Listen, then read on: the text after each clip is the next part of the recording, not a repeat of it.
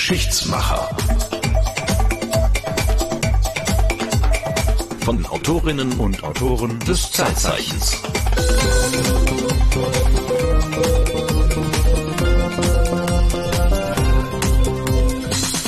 da da dam da di da dam da da di dum ba bam da dam bam bam la li da di da dam ba di la dam ba dam ba dam Schon wieder ein. Geschichtsmacher-Podcast mit gesungenem Einstieg. Und weil wir uns immer noch nicht die GEMA leisten können, äh, haben wir hier Monika Buschei. Hallo Monika. Hallo. Monika Buschei, eine geschätzte Zeitzeichen-Kollegin, die sich, ja, man ahnt es kaum nach dieser Melodie, mit Mozart und der Zauberflöte beschäftigt hat. So ist es. Warum die Zauberflöte, warum Mozart? Was mich fasziniert, dass ein Bühnenstück, eine Oper in diesem Fall, von 1791 an, als die Uraufführung war in Wien, bis zum heutigen Tag super erfolgreich ist. Ein Theaterleiter, ein Operndirektor, der mal wieder das Haus voll haben will, der sagt sich, machen wir die Zauberflöte. Dann sagt die Dramaturgin, vielleicht hatten wir doch erst vor anderthalb Jahren. Ja, macht ja nichts. Und die Nachbarstadt hat es auch. Egal, es läuft. Also normalerweise ist es ja so, irgendwann verschwindet das, selbst wenn es ein großer Erfolg gewesen ist, irgendwann mal in der Mottenkiste und dann vergehen 10, 50, 100 Jahre und irgendjemand sagt dann mal, da war doch was. Aber Hier das ist bei, bei Mozart, bei der Zauberflöte nicht Nein, gewesen. hier ist es kontinuierlich und letztlich round the world. Irgendwo gibt's diesen Papageno-Song immer zu hören oder ein andere, eine andere Arie aus dieser Oper. Nun hast du ein Hörfunk-Feature geschrieben. Das kümmert sich aber gar nicht so sehr um Mozart, also den Komponisten der Zauberflöte, sondern um den Mann, der den Text geschrieben hat. Immanuel Schikaneder, also der Librettist zur Zauberflöte. Richtig, ich muss man, muss man aber sagen, Sorry? der ist ja, ähm, den kennt keiner, ne? Ja, kaum. Vielleicht ein paar Theaterexperten. Ich habe mich eben einfach gefragt, welche Zutaten müssen zustande kommen, damit ein solcher Erfolg entsteht. Ich, Woraus äh, entwickelt sich das? Ich lese mal diese Zutat vor. Der Vogelfänger bin ich, ja, stets lustig, heißer Hopsasa.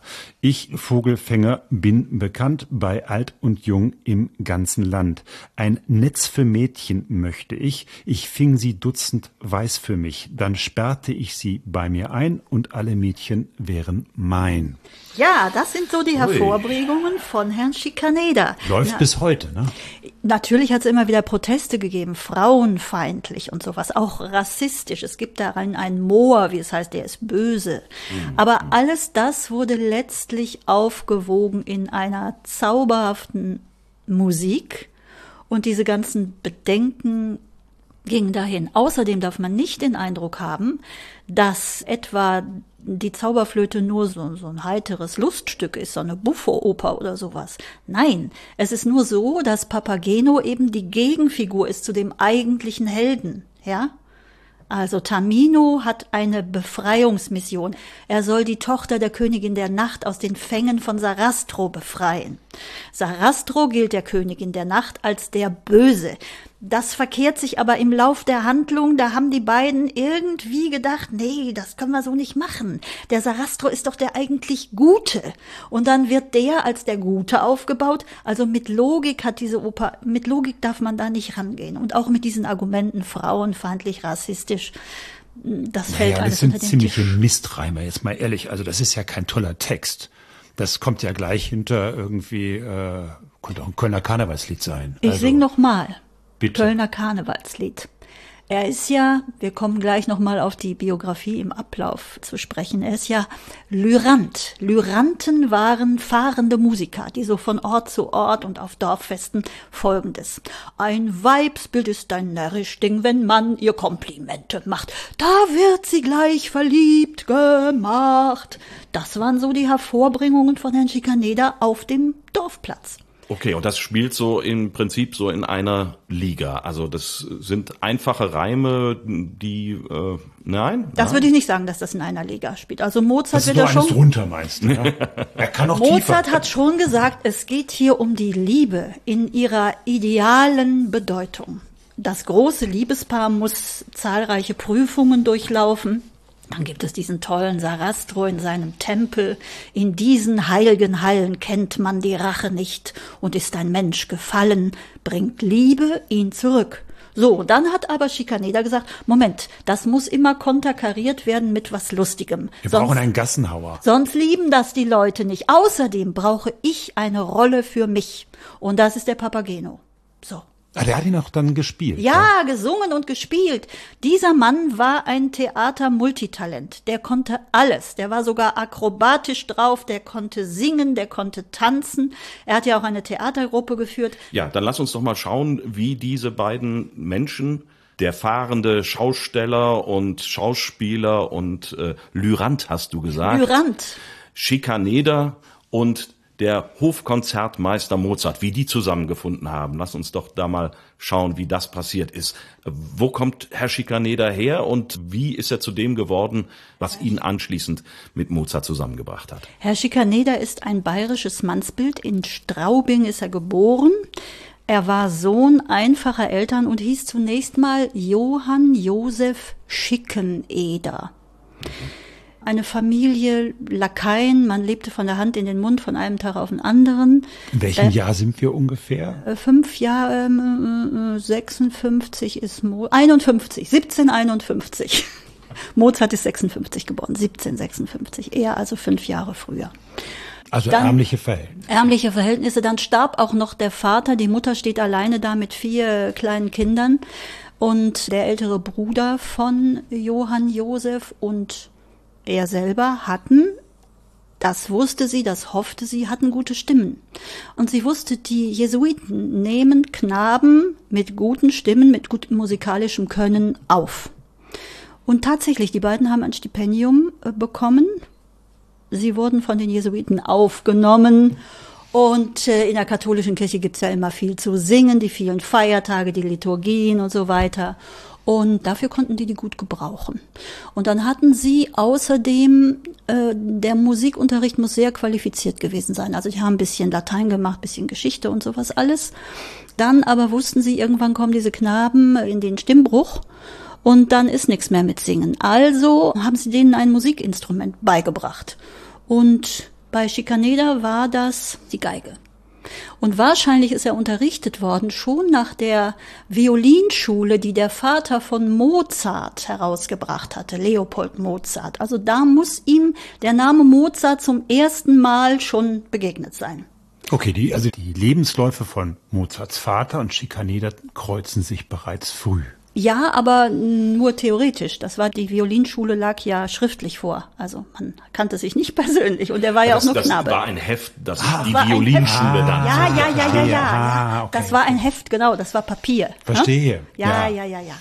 Äh, Und dann aber mit 15 Jahren sagt sich Schikaneder, hier ist jetzt hier genug mit diesen Jesuiten, ich mache mich selbstständig. Zusammen mit seinem Bruder Urban geht er quasi auf die Walz. Also er nimmt seine Geige, ich glaube der Bruder hatte Horn, dann gibt's noch zwei äh, Musikanten und diese Gruppe nannte sich Lyranten. Die konnte man engagieren bei Kirchfesten, bei Hochzeiten, alles was so zwischen Kneipe und Tanzboden stattfand. Wie war so etwas gesellschaftlich einsortiert? Lyranten, also fahrendes Volk weit, Ja. weit unten. Also das Ziemlich. ist Tagediebe und äh, Ja, ja. nicht viel drüber. So ein bisschen, ja, ja. Aber immerhin mit 15 Jahren stand er auf eigenen Beinen Und musste sein Geld verdienen. und musste sein Geld verdienen und war ein schmuckes Mannsbild. Also so ein richtig wuchtiger Typ, schwarze Locken. Woher weiß man das? Er war ja später ein berühmter Schauspieler zu seiner Zeit. Wir wissen heute nichts mehr von einem berühmten Schauspieler vor Mozart, aber trotzdem, er war in seiner Zeit schon jemand, den man abbildete, auch in äh, Zeichnungen und auch in seinen Figuren, seinen Bühnenfiguren. Das, das heißt, wir wissen, wie er ausgesehen hat. Es gibt Abbildungen von ihm. Genau.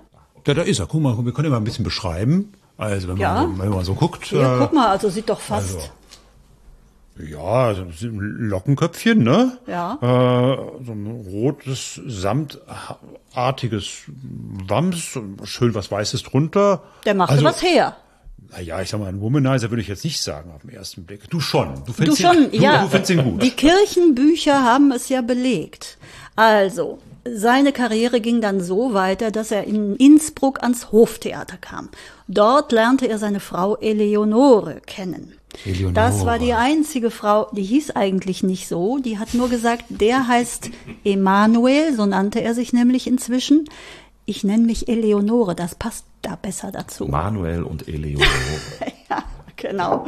Also die heiratete ihn oder auch er sie, was ihn aber nicht hinderte, jede Menge Frauen nebenher zu haben. Also es gab an jedem Ort, wo man länger verweilte, kam es hinterher mm, zu einer Geburt oder Lauter ja, kleine Schikanedes. lauter kleine Schikanedas und die Ehefrau war immer schon froh, wenn sich das innerhalb der Truppe abspielte, damit sie den Überblick behielt. Sie hatte keine Kinder. Das hat aber nicht dafür gesorgt, dass diese Ehe mal irgendwann in die Brüche gegangen ist. Nein, sie blieb. Sie war auch Schauspielerin. Beide kreierten quasi einen neuen Stil. Das lag auch in der Zeit. Also es ging nicht mehr darum, dass marmorne Figuren rezitierten und edle Phrasen droschen, sondern auf der Theaterbühne erschienen Menschen. Echte Menschen, mit denen sich das Publikum identifizieren konnte, die nicht in erhabenen Gesten schwelgten, sondern die Konflikte austrugen. Und auf diese Art zu spielen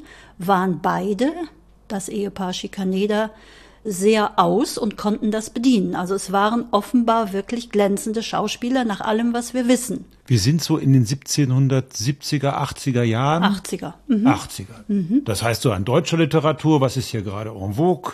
Götz von Berliching. Zum Beispiel, ja. Aber eben auch Lessing. Lessing war ja ein großer Theatermann und hat das, was Theater ist, auch neu definiert und viele gute Beispiele gegeben dafür, wie man es machen soll. Zugleich kamen die Shakespeare-Stücke in Mode. Die gab's vorher schon in Übersetzung, aber jetzt hatten die Romantiker das in den schönen Vers gebracht. Und das wollten alle Schauspieler. Also jeder wollte einmal der Hamlet sein und der Macbeth sein und den Löwen auch noch spielen und er spielte ihn. Und ja, Shakespeare war sein großes Faible. Das machten sie. Und natürlich auch, das war schon eine Vorübung für die Zauberflöte von äh, Schikaneder, dass er sich selber eine Figur erfand. So ein gutmütiger, vielleicht etwas täppischer, aber doch fröhlicher Mensch, der die Leute ansprach und der Heiterkeit verbreitete. Und das hat er dann in die Stücke, die es schon gab, eingebaut? Oder Nein, wie- er hat sich selber Stücke geschrieben. Ah, okay. Was, ich habe das doch schon gesungen vorher mit diesem Vibes. Also sowas machte er weiter. Mhm. Ja, also immer auch musikalisch. Er war sehr musikalisch und überhaupt, es wurde darauf geachtet, dass immer viel Musik war. Man muss sich vorstellen, das Publikum von damals, auch einfache Leute, die hatten ein schweres Leben und in der Kirche und im Theater. Da war was los. Wie muss man sich das vorstellen? Theaterwelt in äh, der zweiten Hälfte des 18. Jahrhunderts. Wie, Das- wie, wie ist das abgelaufen? Das ist ganz erstaunlich. Die haben einen Aufwand getrieben, den man nicht für möglich hält heute. Da flogen Sachen durch die Luft, es gab Versenkungen, es gab akrobatische Einschübe, es war so richtig was los. Es hatte auch was, was Zirzensisches geradezu, mal, je nach Können und immer viel Musik. Also Hollywood so ein bisschen.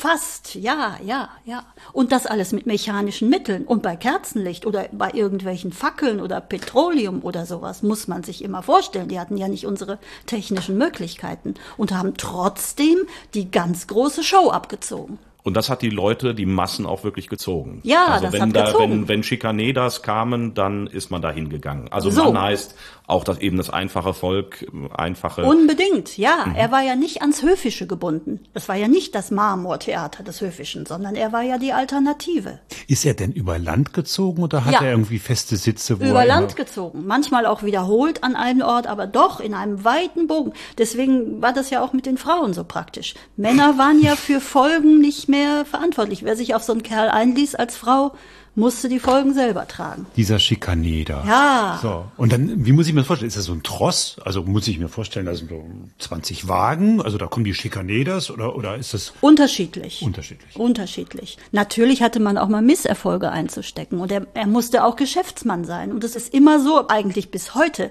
verdienst du viel Geld, steckst du es in die nächste Produktion rein, von der du nicht weißt, ob sie wieder so erfolgreich ist. Deswegen hat man nie Rücklagen.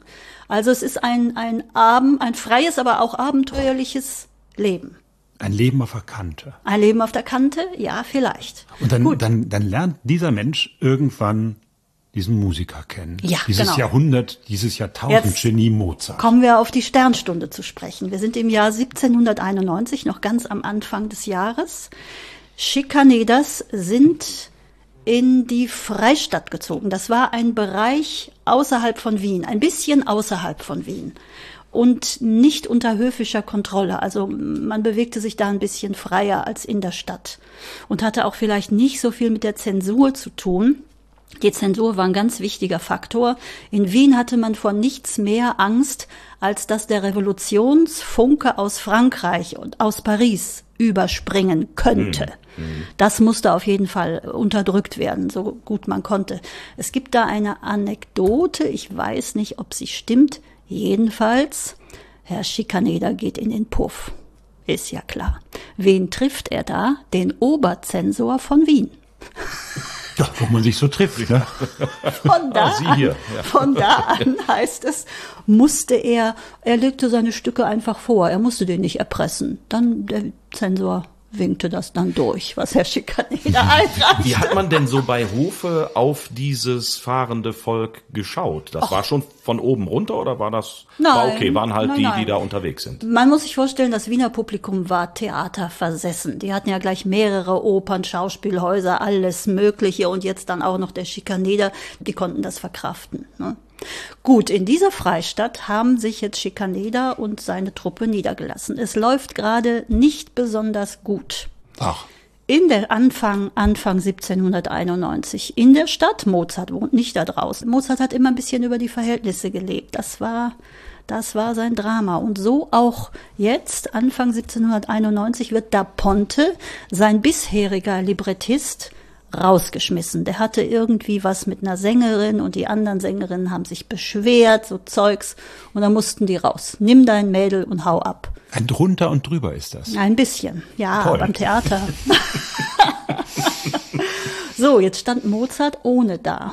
Das heißt, er hatte drei tolle Opern mit dem gemacht. Die Hochzeit des Figaro, Così fan tutte und natürlich Don Giovanni. Was tun? Die beiden kannten sich flüchtig aus Salzburg vorher schon. Und wie die nun da zueinander gefunden haben, wahrscheinlich ist Mozart öfter mal in dieser Freistadt gewesen, da ging es etwas locker zu. Man fand immer einen, der mit einem Billard spielte oder ein Gläschen trank oder so. Und dann haben sie gesagt, wir könnten doch eigentlich mal was zusammen machen. So kam es zustande. Man muss zum Verständnis vielleicht einfach mal sagen, Mozart hat die Texte nie selbst geschrieben. Nie. Nie. Er war ja nicht Wagner. Wagner hat die Texte selbst geschrieben. Das heißt, er hatte immer jemanden, der das für ihn tat. Genau. Einen Librettisten. Genau. Ein Librettisten. Und jetzt war er quasi solo. Und was ist Ja. ein Musiker, der Opern schreibt ohne Text? Genau. Verloren. Genau. Und dann sind die beiden in der Freistadt irgendwie zueinander geraten Genau. und haben gesagt, so au- überm Glas Heurigen, wir müssen mal was zusammen machen. Genau. So, beide waren finanziell. Äh, Beide waren finanziell knapp. Mozarts Frau war schon wieder schwanger. Da kommen dann auch Kosten auf einen zu. Ja, und da haben sie gesagt, versuchen wir es. Und wie sind sie dann zu diesem Stoff gekommen, zu diesem Tja. Zauberflötenstoff? Also, es gibt ja Kritiken, die sagen, das ist ja nur Kraut und Rüben. Das ist aus allen Seiten zusammengeklaubt. Es ist Ägyptisches dabei. Die Freimaurerrituale kommen vor. Feenmärchen waren groß in Mode. Das musste da irgendwie rein. Und es musste szenischer Aufwand betrieben werden. Löwen ziehen den Wagen von Sarastro. Also, das sind dann verkleidete Menschen, versteht sich. Und es muss überhaupt jede Menge Spektakel irgendwie sein. Das noch und das noch und das auch noch. die komponieren da nicht große Kunst, die komponieren ein Smash-It. Die wollen Geld verdienen. Genau. Sagen wir es doch mal. Genau. Und das ist nicht irgendwie die große Kunst hier und das ist subventioniert vom Staate, wie es heute gerne ist. Nein, die müssen gucken, dass sie ihren Arsch ins Trockene kriegen. So ist es. Und müssen Geld verdienen. Und Schikaneder sagt zu Mozart, jetzt hör mal zu, ich will das Haus voll haben, wenn du hier musikalische Finessen und so Zeugs. Lass es sein. Die Leute müssen das auf der Gasse pfeifen und wenn sie rauskommen, muss jeder einen von diesen Songs, von diesen Arien im Kopf haben. So. Ja, und Mozart lässt sich drauf ein. Andererseits wollen sie aber schon auch, also Liebe ist ein ernsthaftes Thema. Menschlichkeit, Ehrlichkeit, das alles ist schon da. Und Schikaneda plädiert dann dafür, dass es immer eine lustige Spiegelung geben muss und dass er eine Rolle bekommt. Das ist auch ganz wichtig. Ich muss mal fragen, wie, wie heißt man diese komische äh, Fischer äh, mit Nachnamen, äh, diese diese diese diese Volksmusikerin? Helene Fischer. Ja, es ist eher ja, ja also was woran mich das das das erinnert mich so ein bisschen alles äh, Ich also erinnere dich an Helene Fischer. um Himmels willen. Nein. Nein, nein. Aber, aber wenn, wenn ich heute, wenn ich jetzt so gucke, also so, so ein Bildungsbürger, ja, der guckt so auf äh, die Zauberflöte, dann, dann ist das große Kunst, dann ist das Mozart, da darf Ja, man nicht dran ja. rütteln.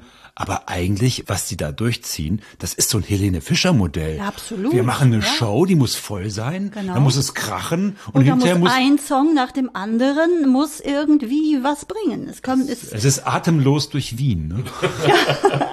atemlos durch die Wiener Nacht. Aber ich meine, das muss man aber trotzdem, muss man es ja können. Also man kann ja sagen, na, jetzt machen wir hier mal einen Smash-Hit Stimmt. nach dem anderen. Aber das musst du ja auch erstmal komponieren können. Also Richtig. bei, äh, das habe ich mir mal irgendwann erklären lassen, bei vielen Opern ist es so, da gibt's halt dann die eine oder zwei, drei Melodien über, weiß ich nicht, zwei, drei Stunden, die der Komponist dann so mehr oder weniger in der Schublade schon hat und dann äh, werden, da wird dann alles so girlandenmäßig drumherum komponiert und die Lücken gefüllt zwischen den Smash-Hits. Mhm. Und bei der Zauberflöte kommt ja eine Melodie nach der anderen, die man mitpfeifen kann. Also das muss man erstmal so ist schaffen. es. Ja. Ja, ich wusste, die Königin der Nacht, dass du die irgendwann Das wollen wir jetzt, das mit deiner jetzt, aber, das, das wollen wir jetzt von dir hören, Monika. Ge geht da was?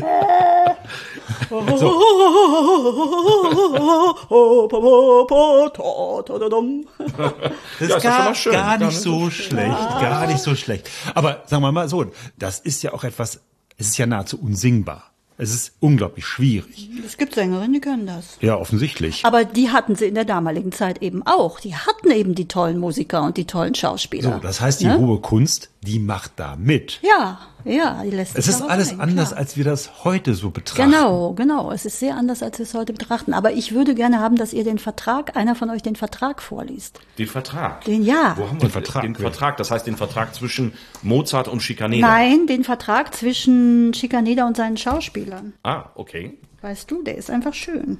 Und der deutet auch dahin. Der Unterzeichnete verpflichtet sich. Dann äh, lese ich doch mal den Vertrag zwischen dem Theaterdirektor Schikaneder und seinen Schauspielern. Der Unterzeichnete verpflichtet sich, alle von der Direktion zugeteilten Rollen, welche den Kräften angemessen sind, ohne Weigerung mit dem bestmöglichen Eifer und Fleiß zu spielen. Wobei es sich von selbst versteht, dass zur Einstudierung der Rollen die nötige Zeit zu bewilligen ist. Der Unterzeichnete verpflichtet sich zudem zur Vermeidung des Schuldenmachens, Vermeidung aller Kabale, aller Unordnung, allen Zankes, Raufereien, Schlägereien, Nachtschwärmens, Rollenneides und Rollenstreites. Nicht erlaubt und bei Strafe verboten sind das Ausplaudern von Stückinhalten, lautes Reden während der Aufführung, erdichtete Krankheiten und das Schuheputzen in der Garderobe. Das hinterlässt mich jetzt ein wenig ratlos. Schuheputzen in der Garderobe. Ja, die Straßenverhältnisse damals waren nicht so wie heute. Da hatte jeder jede Menge Dreck. Äh, Wenn nicht am Stecken, so doch am Schuh.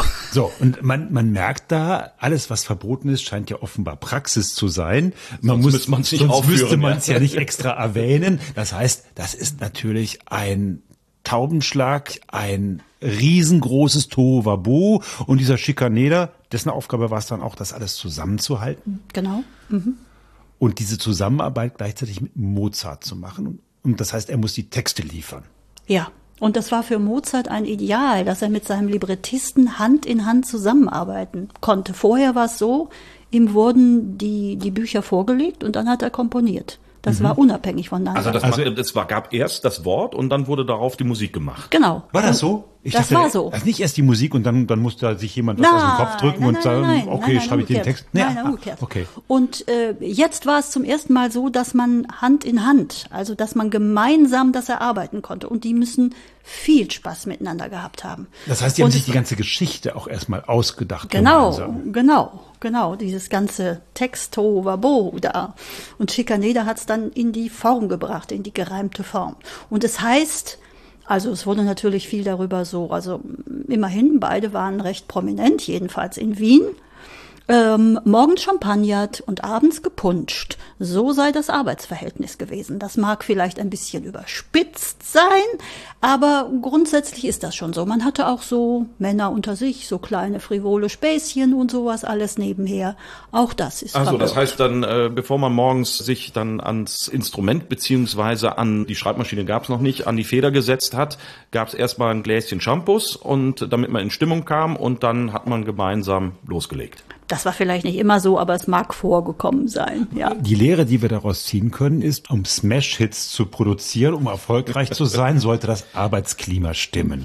Richtig. Also es muss, äh, egal ob es nun Champagner oder was auch ist, vielleicht muss es nicht Champagner sein, aber ja, das Arbeitsklima ist sehr, sehr wichtig. Natürlich gab es auch jede Menge Schwierigkeiten zu überwinden. Einmal was das Libretto selber anbelangte, dass da diese so Unstimmigkeiten, dachte man, diese Königin ist am Anfang so lieb und dann ist die auf einmal böse. Macht nichts, das kriegen wir schon hin, so. Aber äußere Schwierigkeiten waren dann eben auch, ähm, dass Mozart nochmal weg musste. Er brauchte ja unbedingt Geld und es gab jetzt einen Auftrag in Prag für irgendeine Krönungsmesse oder was. Das musste er machen, ausgerechnet in dieser drangvollen Arbeit, aber er brauchte das Geld. Wir waren jung und brauchten das Geld. Auch das war wieder ein Ding. Und Schikaneder hat sich unterdessen mit technischen Schwierigkeiten. Er musste das ja stemmen auf die Bühne. Und dann hat er zum Beispiel, am Anfang wird Tamino, der Held, wird verfolgt von einer Schlange, heißt es da.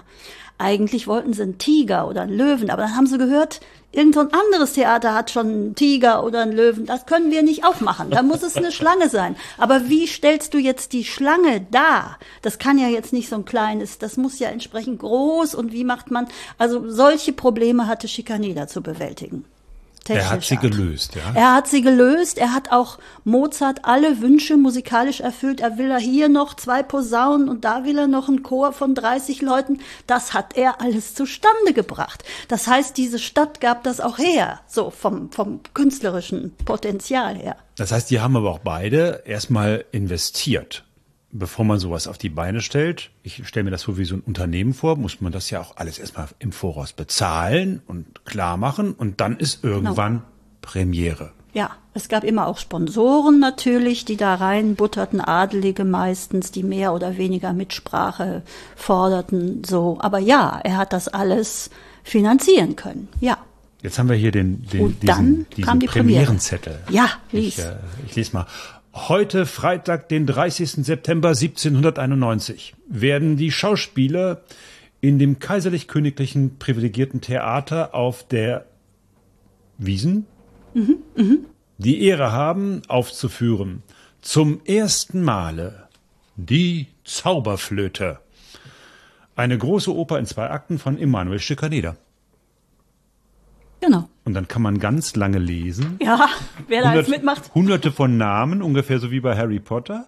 Und unten steht dann, äh, die Musik ist von Herrn Wolfgang Amadee Mozart, Kapellmeister und K&K Kammerkompositeur. Ja. Oh. Der kommt dann auch vor. War der Sehr- nicht so bekannt oder sehr, warum? Wie, wie sehr, kommt sehr, das sehr zustande? bescheiden klein untergebracht hier. Naja, Schikaneder hat sich gesagt, das ist hier mein Theater.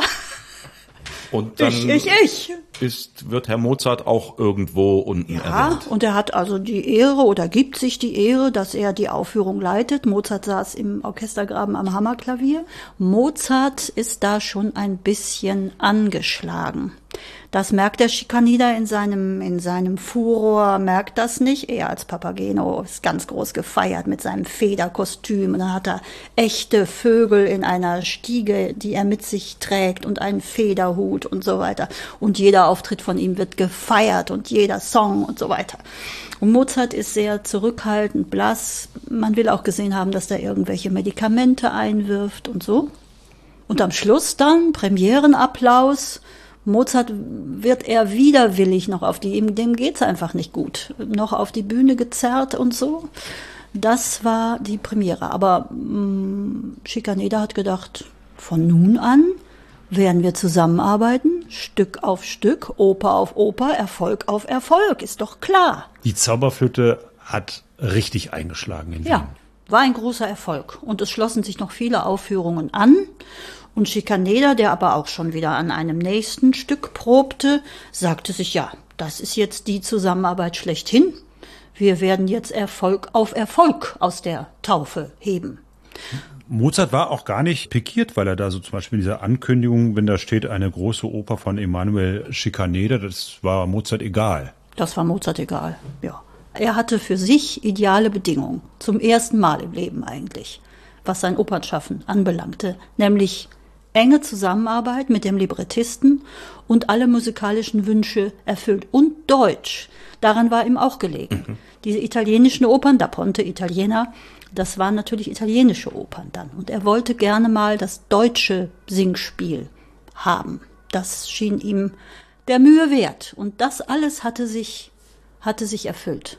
Und Herr Schikaneder, die Rampensau, hat dafür gesorgt, dass es auch noch ordentlich Geld dafür gibt. Ja. Mhm. Das Paradies auf Erden.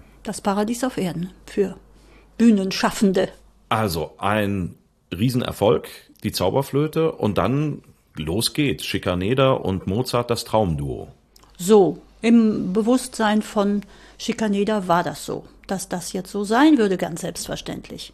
Und als er dann hörte im Dezember, Mozart ist krank, oh, hat er gedacht, der Kleine wird sich ein bisschen übernommen haben. Die beiden sind wirklich, also eher, Mozart ist ja eher so ein, so ein bescheidener und, und etwas blasser und auch nicht so ein hübscher, der soll so, so ein paar Blatternarben gehabt haben und so, also klein und bisschen schmächtig und daneben Schikaneder, so, ne? Deswegen hat er wahrscheinlich immer so gedacht, ach, der Kleine. Hat er sich ein bisschen übernommen, aber der, der, der erholt sich schon wieder. Ja, und dann war das nicht so. Eine kurze Infektionskrankheit, ich glaube fünf Tage, dann war Mozart tot. Und für Schikaneder war das der Einbruch in seinem Leben. Also er soll durch die verschneiten Gassen von Wien gerannt sein und geflucht haben und geschrien haben. Also es war Wut, Verzweiflung, Trauer, es war alles zusammen. Das ganze Geschäftsmodell bricht zusammen. Ja, nicht nur das und eine ideale Freundschaft auch. Waren Sie wirklich Freunde? Ich glaube, sie haben sich darüber sehr befreundet, ja. Keine wirklich nur reinen Geschäftspartner. Nein, das würde ich, das geht bei dem Stoff eigentlich gar nicht. Also nach dem Tod Schick, Schikaneder äh, verliert nicht nur seinen Geschäftspartner, Schikaneder verliert einen Freund.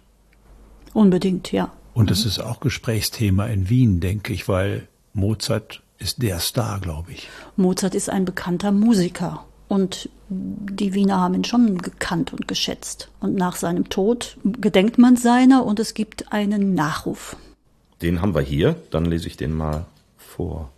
Leider mit Ausrufezeichen müssen wir noch am Schlusse dieses Jahres unseren Lesern eine für die Zukunft sehr traurige Nachricht geben, nämlich die, dass am fünften dieses der allgemein gekannte, gesuchte und geliebte KK Hofkammerkompositeur Herr Mozart an einer Herzwassersucht im 34. Jahre seines Lebens gestorben ist. Ganz Wien und mit dieser Kaiserstadt die ganze musikalische Welt betrauert den frühen Verlust dieses unsterblichen Mannes, also schon zum Zeitpunkt seines Todes unsterblich. Sein Körper ist dahin, seine Seele schwang sich zu höheren Harmonien, und uns hinterlässt er zum Troste die schönsten Produkte seines Geistes.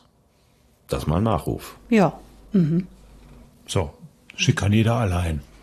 Schikaneder allein. Wo, wobei, er hat Eleonore noch. Er hat Eleonore. Die, die bleibt immer, die ist treu an der Seite. Die, die ist treu an seiner Seite, wie immer sie das hinbekommen hat. Fällt erstmal tief und trinkt noch mehr, als er vorher getrunken hat. Es war schon immer ein Problem, aber jetzt stiert er vor sich hin und trinkt nur noch. Und es wird Eleonore gewesen sein, die gesagt hat, jetzt reiß dich mal zusammen, du bringst uns hier alle an den Ruin. Was ist denn mit der, diese ganze Entourage, die zum Theater gehört? Die ist immer noch da? Ja, eben. Das muss er zahlen? Das muss ja gezahlt werden. Das muss ja aufrechterhalten werden. Und er ist der Star der Truppe, also man kann auch keine Aufführungen machen ohne ihn.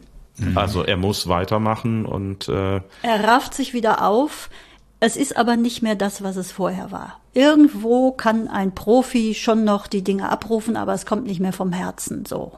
Und er macht weiterhin auch den großen Zampano, quasi auch ein bisschen in Überreaktion hat man das Gefühl. Sie ziehen wieder umher. Und nach und nach fällt den Leuten auf, hm, der ist irgendwie, ist der komisch. Dann wird er immer dicker, dann kann er nicht mehr richtig singen. Immer wieder nimmt er die Zauberflöte vor, das ist so seine, seine künstlerische Heimat. Dazwischen macht er aber wieder den dummen Gärtner und sowas. Und dumme immer, Gärtner ist auch der so- dumme Gärtner ist auch so eine Figur von ihm, so ein Stück, das er äh, gerne spielt, in Vorstufe zu Papageno. Und ja, dann macht er immer mehr Turbulenzen, es müssen immer dollere Feste gefeiert werden, um von sich und seinem allmählich etwas bedenklichen Geisteszustand offenbar abzulenken Der hat sich blöd gesoffen. Könnte man sagen. Es kommt, wie es kommen muss. Er soll auch aggressive Ausbrüche gehabt haben, mit Äxten losgegangen sein. Und es kommt, wie es kommen musste. Er erleidet einen Zusammenbruch. Seine Frau packt ihn in die Kutsche und man hat durch die Zweitfrau, die inzwischen zum Haushalt gehörte mit ihrem dann zehnjährigen Kind, ähm, hat man eine Adresse in Wien. Aber es ist, es ist irgendein Kellerloch nahe dem Narrenturm, wohin man eigentlich Leute wie ihn dann einsperrte. Seiner Frau hat er zu verdanken, dass es dazu nicht kam. Der Narrenturm war sozusagen die geschlossene von Wien, ja? So. Dann sitzen sie in diesem, in diesem Loch und Herr Schikaneder zieht es vor, er, der sich seinem Publikum immer entgegengeworfen hat mit größter Begeisterung, zieht es vor, ein Leintuch über sich zu ziehen. So wie Kinder. Wenn ich nicht gesehen werde, dann sieht man. Also dann, wenn ich nicht sehe, dann sieht man mich auch nicht. So. Schikaneder der Geist. So ein bisschen. Der Geist das oder Gespenst, derjenige, ja. der sich irgendwie verbirgt, der weg ist. Ne? Sind die letzten 20 Jahre des Herrn Schikaneder eigentlich nur noch ein Absturz? Sind nur noch ein Absturz, wie gesagt. Und eben auch sein Kernstück, dieser Papageno, das wurde immer schwieriger. Er kann dann kaum noch singen, kaum noch artikulieren. Er wird immer fetter. Das Kostüm muss viermal umgearbeitet werden, um seiner wachsenden Leibesfülle sich anzupassen. Also es wird peinlich. Es ist ein ganz schmählicher, schlimmer Niedergang. Und dann fallen auch noch die Franzosen in Wien ein. Er hat so ein kleines Schlösschen in guten Zeiten in Nussdorf hatte er sich gekauft. Und da ziehen die Franzosen ein, die Soldateska macht alles nieder, also damit ist auch nichts. Rücklagen gibt es nichts, es gibt nichts mehr. Ende der Vorstellung. Ist das alles der Tod Mozarts gewesen? Ist er daran zerbrochen? Könnte Oder- man sagen. Von da an, also das ist ein ganz großer Bruch in seinem Leben. Dabei haben die sich gar nicht so lange gekannt. Eine kurze Zeit nur. Eigentlich dieses, dieses knappe Jahr. Aber es hat gereicht, offenbar. Offenbar gereicht. Es Wenn war es intensiv es genug war- ist, reicht's. Es war vielleicht ja dieses Gefühl, etwas zu haben, was man sich immer gewünscht hat. Genau. Es war die Erfüllung Ja, es war die Erfüllung. und dann stirbt dieser Mensch. genau. Und daran ist er zerbrochen. Völlig unerwartet stirbt er. Ne? Eben eine Infektionskrankheit, nichts, das sich lange hingeschlappt hat, jedenfalls nicht, dass man es bemerkt hätte. Und wer ihn zumindest eine Zeit lang auf der Schiene gehalten hat, war dann seine Frau, Eleonora. Das kann man sagen, ja. Eleonore hat zu ihm gehalten und äh, versucht ihn durch alle Klippen zu schleusen und mit aber immer weniger Erfolg. Eben am Schluss nimmt sie sich seiner an und sagt, okay, der Mann ist jetzt am Ende. Wir haben jetzt eigentlich keine andere Wahl mehr. Wir müssen da nach Wien zurück, weil uns da eine Herberge geboten ist von Seiten der Zweitfrau. Die Zweitfrau ist auch immer noch dabei und ihr Sohn. Schikaneder, erträgt das alles. Die findet das gut. Eben noch eine zweite Frau, die sich um den kümmern kann. Ja, ja. Auch, so kann ein es gehen. Konzept. Aber diese Eleonore hat dich schon auch fasziniert. Fand ich, ja, fand ich sehr faszinierend. Diesen Blick, diesen Seitenblick auf Schikaneder und auf dieses ganze Geschehen. Dieser Aufstieg und Niedergang. Also exemplarisch.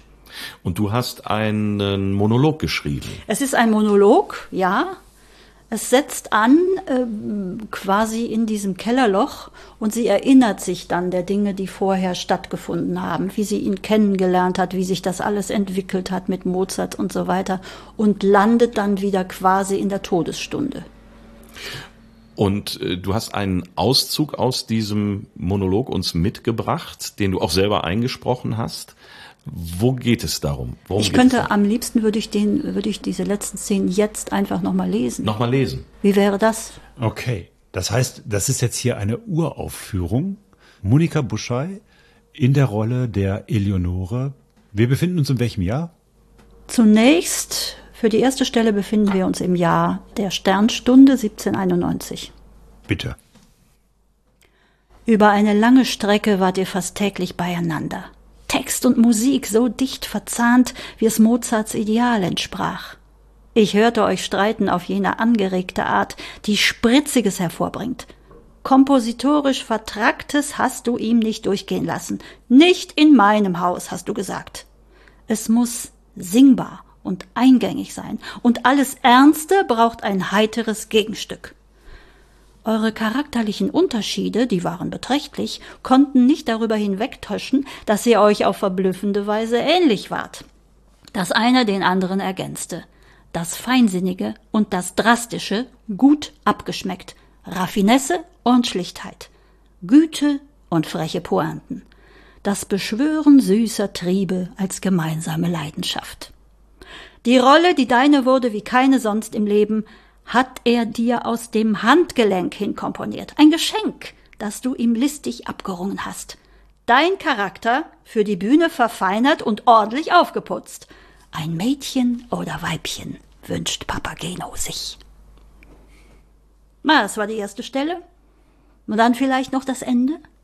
Sie guckt auf ihn nicht nur liebend. Nö, sie ist äh, natürlich äh, nicht unbedingt angetan von dem, was er ihr alles angetan hat. Das ist ja klar. Dass sie trotzdem bei ihm bleibt? Tja. Wissen tun wir das nicht. Das ist sozusagen, Doch, dass das sie bei ihm du bleibt dir schon. so vor. Dass sie bei ihm, wie sie ihn, wie sie ihn erlebt hat, das stelle ich mir so vor. Natürlich, das darüber, darüber ist nichts bekannt. es Du gibt immer schaust, nur, du schaust mit dem Blick einer Frau des äh, 20. Jahrhunderts, 21. Jahrhunderts auf eine Frau des 18. Jahrhunderts und stellst dir vor, ach, so wie ich das wohl empfinden würde, macht die das wahrscheinlich auch. Nee, ich versuche schon herauszufinden, wie es damals gewesen sein könnte und welche Empfindungen diese Frau zu der Zeit hatte. Klar, Gibt es was Schriftliches von Eleonore? nein. Es gibt nur die nackten Daten, wann sie geheiratet haben und sowas, was die Kirchenbücher hergeben.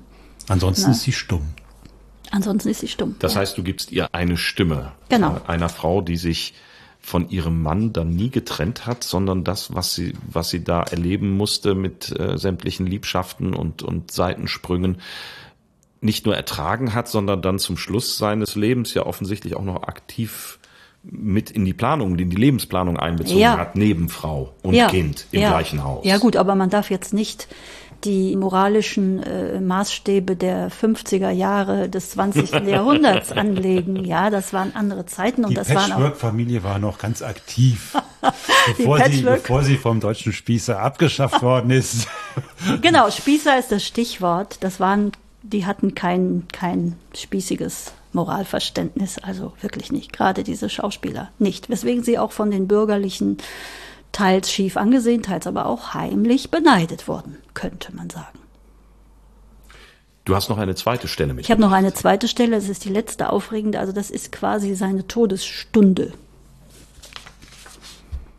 Die Rückkehr nach Wien, ein Bankrott, ein würdeloses Schauspiel. Du hast den Vorhang zugezogen, das Leintuch als Barriere zwischen dir und der Welt. Kein Weiter mehr, kein neuer Tag darf zu dir dringen. Du hast dich eingerichtet im glücklichen Gestern. Und ich? Ich suche nach der Liebe, die ich einst für dich empfand und finde sie nicht mehr. Erkennst du mich noch, Josef? Was sagst du? Ich versteh dich nicht. Ich kann mich nur am Faden meiner eigenen Worte noch hinausziehen aus dem Sumpf. Wo bist du, Josef? Wohin hast du dich geflüchtet? Hörst du mich? Stirb mir jetzt bloß nicht weg, das geht doch nicht. Wenn aber doch, dann, dann, dann nimm mich mit, ich bitte dich. Ich bin doch deine Frau. Monika Buschei liest Monika Buschei ein Monolog, in dem Eleonore, die Frau von Emanuel Schikaneda, ihren gedankenfreien Lauf lässt. Bei uns zum ersten Mal zu hören, Weltpremiere. Und davon gibt es, wovon du jetzt gerade nur einen Auszug gelesen hast, ein ganzes Stück. Das sind, glaube ich, irgendwie 60 Minuten oder sowas in der Größenordnung. Und weil wir uns gedacht haben, das ist ein wenig zu schade, wenn wir hier nur so einen kurzen Auszug zu Gehör bringen, werden wir das ganze Stück, das komplette Övre online stellen. Und äh, wenn ihr Lust habt, könnt ihr das Ganze herunterladen und euch anhören in voller Länge und Schönheit. Wo, das tun wir euch in der Episodenbeschreibung kund. Da findet ihr den Link, wo ihr das Ganze anhören und runterladen könnt. Wenn's euch gefallen hat, dann Sagt es Freunden und Bekannten. Und wenn es euch nicht gefallen hat, dann sagt's uns unter www.diegeschichtsmacher.de. Wir sagen Danke, Monika, dass du da warst. Herzlichen Dank, dass du uns über Emanuel Schikaneda heute erzählt hast und seine Frau Eleonore. Vielen Dank. Ich danke euch. Ah, Ich danke euch. Soll ich noch ein Couplet zu Gehör bringen? Ein Couplet, aber bitte doch. bitte. So zum Ausgang. Tadam dam, tadam dam, tadadam. Doch küsst mich ein weiblicher Mund, so bin ich schon wieder gesund. Da da da da da dam. Das war auch Herr Schikaneda. Das war Herr Schikaneder in seiner Lieblingsrolle als Papageno.